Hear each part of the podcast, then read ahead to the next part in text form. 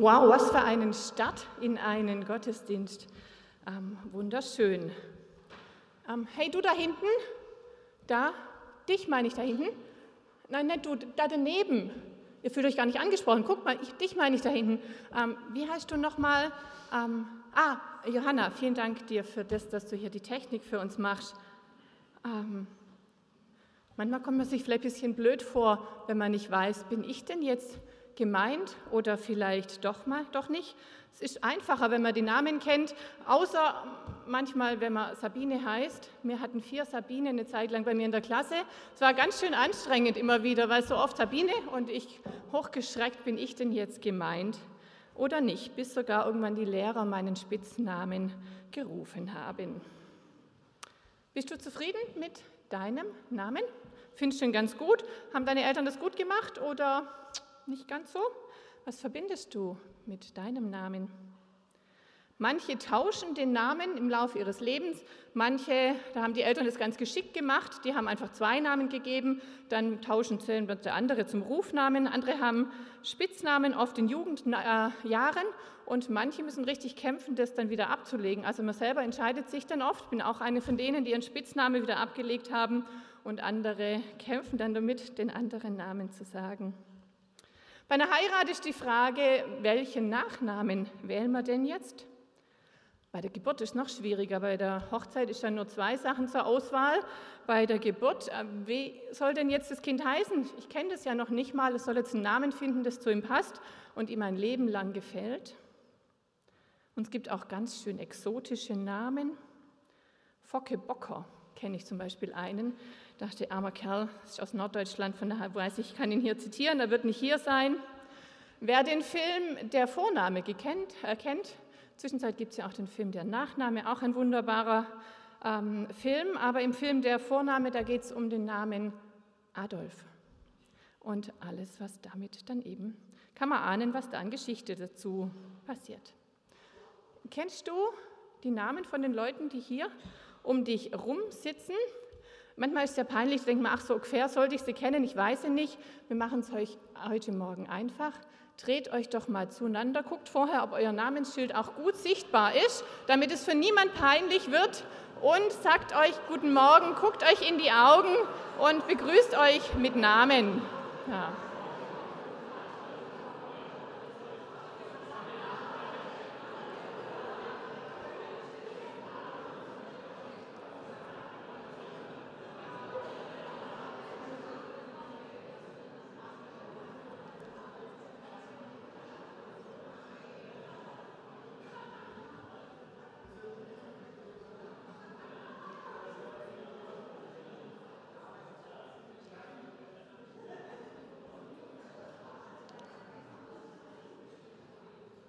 Ist es denn so wichtig, dass man mit dem Namen angesprochen wird? Geht doch auch ohne, oder? Ich bin immer wieder neu überrascht, wenn Leute verabschiedet werden ähm, und wenn sie noch ein paar Sätze sagen wollen ähm, zur Gemeinde ähm, oder zu dem, was ihnen geholfen hat, anzukommen, wie oft Leute sagen, ich kam einmal und dann kam ich wieder und dann wusste die Person, eine Person noch, wie ich heiße ganz oft hast du, Gabriele, da auch zitiert, dass man weiß, die wusste meinen Namen noch, die hat sich mich gemerkt. Was für ein Ansehen, was für ein Zeichen von dem, dass jemand einem ähm, wichtig ist. Ähm, der Name hat so viel an Bedeutung. Ich bin nicht nur eine Nummer, ähm, ich bin ein Mensch, der gesehen wird und da ist jemand, der freut sich, wenn ich wiederkomme. Es gibt ein ganz wunderbares Treffen, einmal im Jahr. Da treffen sich ganz viele wichtige Leute aus ganz Deutschland, die Gemeinschaften, Bewegungen leiten. Ähm, also wirklich ähm, ganz tolle geistliche Leiter. Und vor ungefähr zehn Jahren ähm, durfte ich dahin gehen. War damals vor allem Hausfrau und Mutter, hatte eine ganz kleine Welt. Ich habe äh, schon äh, immer ein Herz für Ökumene, für Miteinander. Ich genieße es. Aber dann saß ich da das erste Mal, habe mich umgeguckt und dachte, was will ich denn hier? War furchtbar aufgeregt ähm, und dachte, um Gottes Willen, ähm, wie, was erzähle ich denn jetzt, was wichtig ist für Deutschland oder was weiß ich da. Ähm, und da saß ich, dann kam nach der Begrüßung jemand nach vorne und hat gesagt, ich möchte euch jetzt ein Wort teilen, wo ich glaube, ähm, dass Gott uns gegeben hat für dieses Treffen. Und ich weiß nicht, was dieser Mann gesagt hat, weil auf einmal war da die feine Stimme des Heiligen Geistes in mir ähm, und die hat gesagt, Sabine. Und damit war alles gesagt. Ich wusste, es geht hier nicht darum, dass ich so tue, als ob ich irgendwie wichtig wäre. Es geht hier darum, dass ich als Sabine da bin. Ich, ein Teil, der wichtig ist in diesem Treffen, weil ich ich bin. Genauso habe ich das Treffen erlebt vor zehn Jahren und bin seither seit zehn Jahren ähm, liebend gern dabei. Ähm, nicht, weil, das, äh, weil ich so toll wäre, sondern weil ich das ein Ort ist, wo ich ich sein kann und auch andere einfach sie selber sind. Nicht irgendwelche besonderen Leiter, sondern einfach sie selber. Gott ruft dich und mich bei unserem Namen. Darum geht es heute Abend. Ich möchte mit euch teilen, heute Abend, um Gottes Willen, guten Morgen. ähm, ja, danke für den Lacher, du hörst zu, das ist gut. Ähm, eine der bekanntesten Bibelstellen möchte ich gern mit euch teilen. Die wird bei, je, bei jeder Taufe wird er gelesen. Auf vielen Todesanzeigen steht er, weil er so existenziell, so grundlegend ist, weil er Grund legt. Und mein Gebet, meine Hoffnung für den Morgen ist, dass er auch bei dir und bei mir neu einen Grund legt heute Vormittag. Einen Vers, den Gott sagt zum Volk Israel, als es in der Gefangenschaft in Babylon ist. Und nun spricht der Herr, der dich geschaffen hat, Jakob, und der dich gemacht hat, Israel, fürchte dich nicht, denn ich habe dich erlöst, ich habe dich bei deinem Namen gerufen, du bist mein. Bevor ich ein paar Sätze zu diesem Vers sagen werde, gehe ich noch ein Stück weiter mit euch zurück. Am Anfang der Bibel wird beschrieben, dass er der Schöpfer ist, der alle Menschen geschaffen hat. Dann wird beschrieben, wie Gott sich den Abraham aussucht und sagt, ähm, aus dir, die Menschen, die aus deinem Geschlecht ähm, sich weiterentwickeln werden, das ist mein Volk, euch habe ich ausgesucht und in dir sollen gesegnet sein dein Volk und alle anderen Völker. Und im Alten Testament findet man ganz viele Stellen, wo Gott seine Liebe zu seinem Volk ausdrückt. Da heißt zum Beispiel, Israel, mein Sohn, du bist mein Augapfel.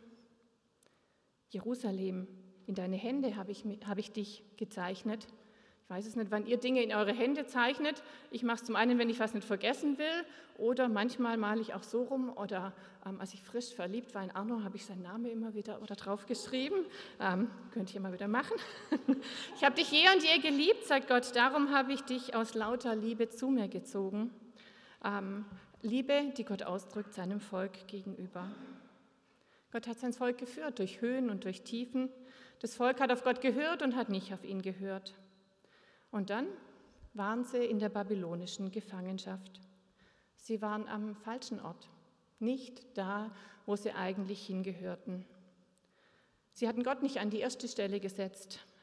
Sie haben ihm nicht vertraut, haben nicht vertraut auf das, was Gott zu ihnen gesagt hatte durch die Propheten. Da war Gottlosigkeit, Unglaube, andere Götter, schrankenloser Egoismus, Prunksucht, Überheblichkeit der Reichen, wo sie dachten, wir dürfen doch immer reicher werden. Das heißt, sie wussten selber, wie Leben am besten geht. Daraufhin hat Gott Gericht geschickt. Sie wurden verschleppt und waren viele, viele Jahre in Gefangenschaft. Es war auch eine Zeit der Funkstille, wo sie sich gefragt haben, ist jetzt vorbei? Du hast doch mal gesagt, du bist verbunden mit uns. Gilt es noch? Gott hat nicht viel geredet, vor allem Gerichtsworte, und ansonsten war Funkstille. Dass Menschen irgendwie am falschen Ort sind, nicht da, wo sie hingehören, das gibt es auch in der Bibel an unterschiedlichen Stellen. Eine Stelle ist mir besonders eingefallen. Der Zachäus, der Zöllner, der sitzt auf dem Baum statt bei den Leuten. Als Jesus da vorbeikommt, er hatte Angst vor den Leuten, er hat die Leute ausgebeutet, er war klein, er hat sich nicht getraut, da in die erste Reihe zu gehen. Ähm, weil er mal nicht den sicheren Rahmen hatte eines Zöllners, einer von vielen zu sein, da mittendrin zu sein, hat er sich nicht getraut. Er sitzt am falschen Ort. Und was tut Jesus? Als Jesus vorbeikommt, sieht er ihn trotzdem. Das passt zum letzten EAG, als es darum geht, du bist ein Gott, der darum ging, du bist ein Gott, der mich sieht. Und er sagt, Zachäus, Und damit ist alles gesagt. Es geht um ihn, ähm, um ihn als Person. Er nennt ihn beim Namen, spricht ihn direkt an. Wie ist es bei dir? Bist du zurzeit an dem Ort, wo du hingehörst? Äußerlich, innerlich, du bist hier im ERG, das ist schon mal sicher ein richtiger Ort. Ähm, bist du irgendwo in Gefangenschaft? Denk mal an Beziehungen, an das, was du tust, wie du lebst. Bist du am richtigen Ort? Oder möchte Gott dich eigentlich an einen anderen Ort hinrufen? Hörst du zurzeit das Reden Gottes mitten hinein in dein Leben oder ist es eher eine Zeit der Funkstille? Sehnst du dich danach, dass Gott neu hineinredet in dein Leben? Das Volk Israel hatte eine riesengroße Sehnsucht danach, dass Gott redet, dass er sich wieder meldet und sagt, Gott, was ist dir denn eigentlich auf dem Herzen? Was ist dir wichtig? Und da hinein spricht Gott durch den Propheten. Und nun spricht der Herr, der dich gemacht hat, Jakob, und der dich, gemacht, dich geschaffen hat, Jakob, und der dich gemacht hat, Israel, fürchte dich nicht, denn ich habe dich erlöst, ich habe dich bei deinem Namen gerufen, du bist mein. Nun spricht der Herr. So fängt der Vers an. Ja, jetzt ist es plötzlich wieder da, das Reden Gottes. Er wendet sich neu zu seinem Volk und redet durch die Propheten und sagt damit, ich habe euch nicht vergessen. Ich war der Schöpfer von euch und ich bin es immer noch, ich bin immer noch euer Herr, bin immer noch für euch da. Egal wie du gelebt hast, wie du denkst, ich bin immer noch der Herr. Super spannend fand ich es, dass einmal angesprochen wird mit Jakob und einmal mit Israel. Ihr äh, wisst es sicher, dass Gott gesagt hat, ich bin der Gott Abrahams, Isaaks und Jakobs. Also es geht um diesen äh, Jakob. Das war ursprünglich der Name von diesem Mann. Und nach einer besonderen äh, Gottesbegegnung kriegt er einen neuen Namen. Und der neue Name heißt Israel, das heißt Gottes Streiter. Und das ist dann der Urvater für das große Volk ähm, oder einer der Urväter. An dieser Name wird beibehalten. Dann sagt er damit, ihr seid die, die von Jakob und von Israel abstammen. Das heißt für mich, ähm, Gott ist derselbe ähm, über die ganze Zeit. Und ich übertrage das auf mein Leben und denke, ja, über mein ganzes Leben, von Anfang an bis zum heutigen Tag, ist Gott derjenige, wo sagt, ich bin der Herr und ich bin der Schöpfer deines Lebens. Fürchte dich nicht. Das heißt so viel wie, hab keine Angst. Oder das Gegenteil, das Gegenteil sei mutig vor Situationen, vor Personen, vielleicht vor dir selber, vor Gott. Wofür hast du Angst? Wo hinein möchte Gott heute reden sein? Fürchte dich nicht.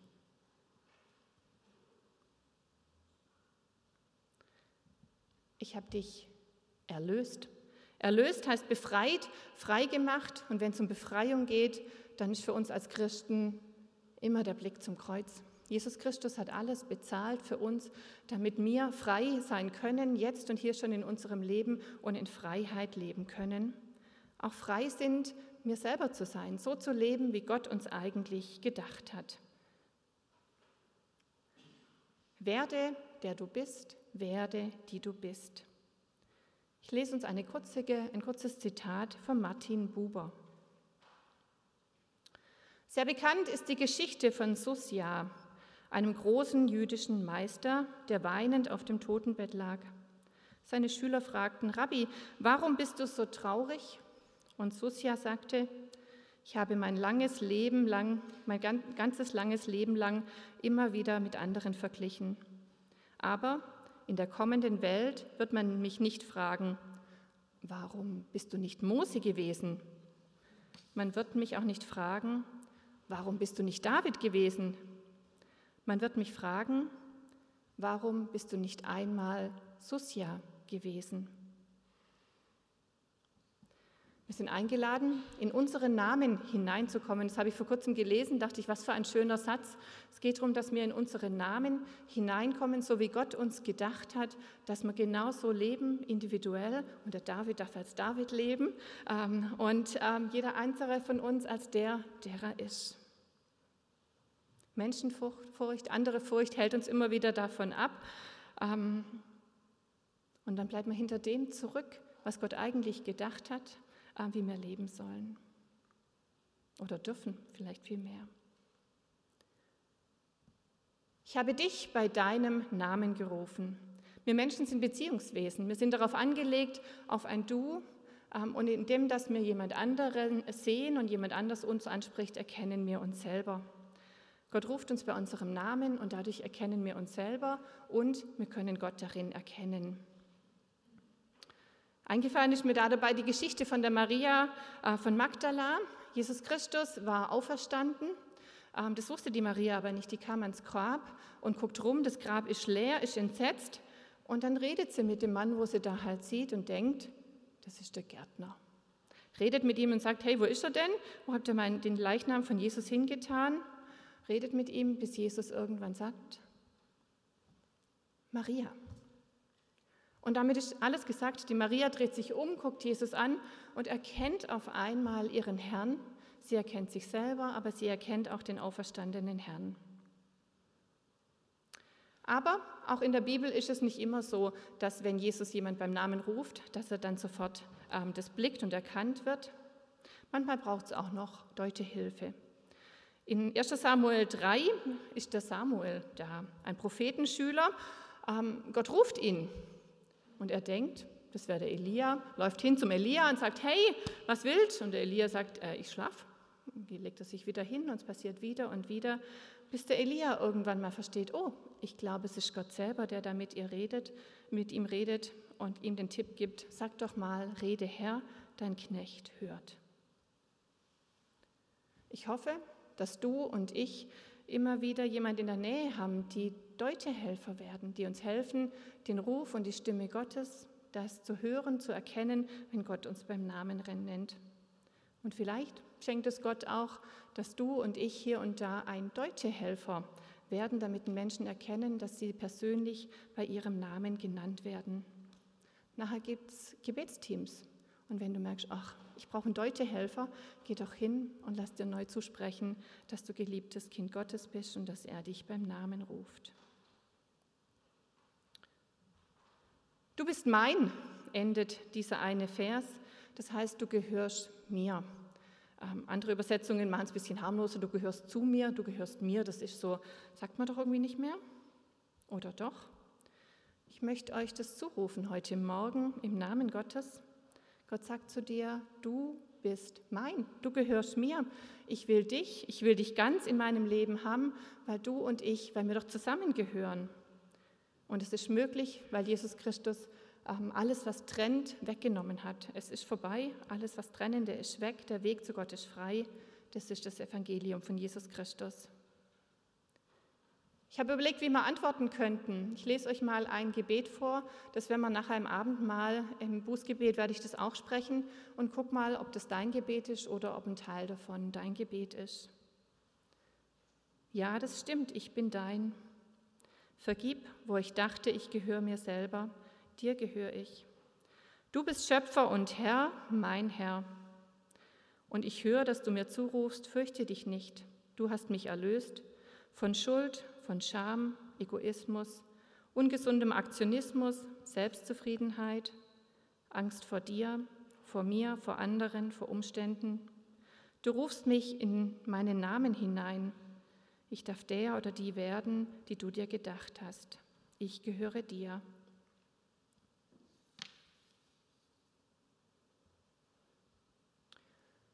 Wie ging es weiter, nachdem Gott das verheißen hatte, diesen, ähm, diese, dass was Neues passiert? Es ist tatsächlich passiert. Das Volk ist frei geworden, wurde zurückgeführt aus der Vergangenheit, aus der Gefangenschaft und durfte wieder zurück nach Israel. Beim Zachäus ging es so weiter, dass Jesus sich eingeladen hat zu ihm nach Hause und gesagt, ich muss zu dir kommen. Sie hatten wohl eine sehr besondere, tolle Zeit miteinander, haben zusammen gegessen. Jesus ist mitten hineingekommen in seine Welt, in sein Haus und auf einmal hat sich das Herz von Zachäus verändert. Er musste nicht mehr festhalten, was er dachte, was so wichtig wäre, sondern war auf einmal frei, sich und sein Geld und sein Herz zu verschenken.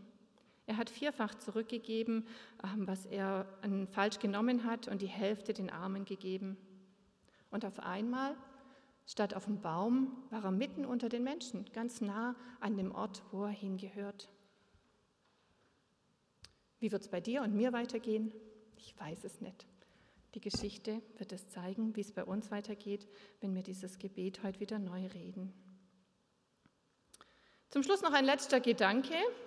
Gott ruft uns beim Namen und ermutigt uns, wir selber zu sein, heute und in jedem weiteren EAG.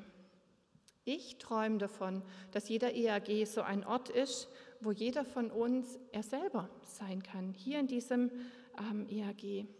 Du, ich und Gott auch. Dass hier ein Ort ist, wo unsere Stärken aufleuchten, wo wir Schwung mit reinbringen, wo Gott uns was gegeben hat, wo wir einander stärken, wo wir schwach sein können, wo wir einander zuhören, wo wir uns tragen, wenn es nötig ist. Und ein Ort, wo Gott sich wohlfühlt, wo er merkt, hier sind Leute, die suchen mich, hier kann ich reden, hier kann ich sein, ähm, hier kann ich mitten unter ihnen mich bewegen. Was braucht es dazu? Ich habe überlegt, äh, aus meiner Sicht vielleicht, dass wir den EAG tatsächlich hier nutzen. Wann immer wir hierher kommen und sagen, Gott, hier im EAG öffne ich mein Herz, rede du, ich will dir begegnen, ich möchte wirklich von dir was mitkriegen, auf dich achten. Jeder für sich und wir gemeinsam. Und für mich könnte es bedeuten, dass wir sagen, ja, wir leben hier Gemeinschaft. Das könnte dann heißen, ja, nach dem Gottesdienst gucke ich mich erstmal um. Gibt es irgendjemand, der hier alleine steht? Und ich gehe mal auf jemand zu und rede mit ihm.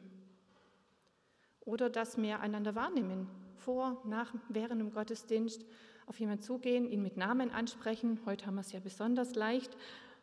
Und einfach fragen, wie geht's dir? Und damit die Chance geben, der Person zu sagen, ja, ich bin hier, hier ist ein Ort, wo ich sein kann.